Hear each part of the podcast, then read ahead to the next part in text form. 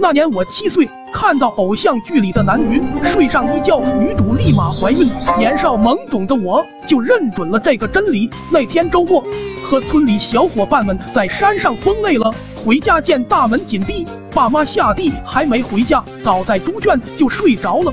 醒来后发现母猪大花躺在我旁边，当时也没多想，谁知没过两天就听到老爹和老妈说大花怀孕了。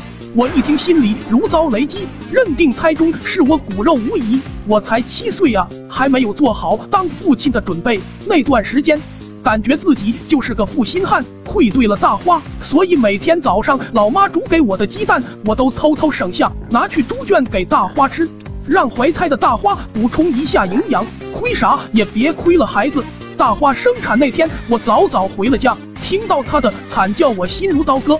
那天我成了八个猪崽子的爹，看着这一排眼睛亮亮、鼻子翘翘、嘴巴嘟嘟、浑身粉嫩嫩的猪崽，有三分像我，我心里乐开了花，真想大摆喜宴，告诉全村人我当爹了。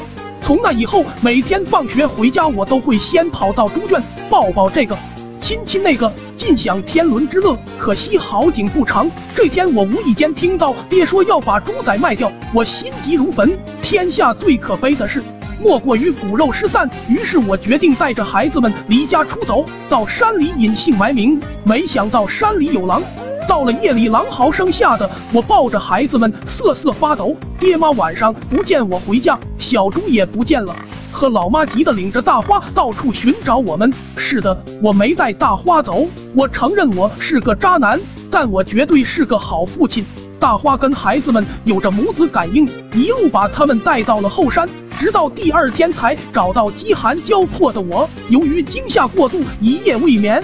回家倒头就睡，迷糊中我闻到了一股香味，原来老爹杀了一头小猪，庆祝我平安无事。老妈端了一碗肉进来，饥肠辘辘的我忍不住大快朵颐，香太特喵香了。我吃的虽萌，还是忍不住偷偷藏了几块肉。孩子们正长身体，一会给他们补补。结果到了猪圈。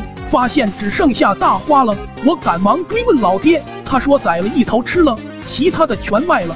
我一听，顿觉天旋地转，嘴里一边大哭一边呼喊：“儿啊，我的儿啊！”老爹见我发疯，咣咣几个大耳刮子，给我一顿骂，才知道是我闹了个笑话。知道真相后，我感觉亲子关系虽然是假的，但那段情却是真的。所以长大以后，每次想孩子们了，我都会去烤几串骨肉相连。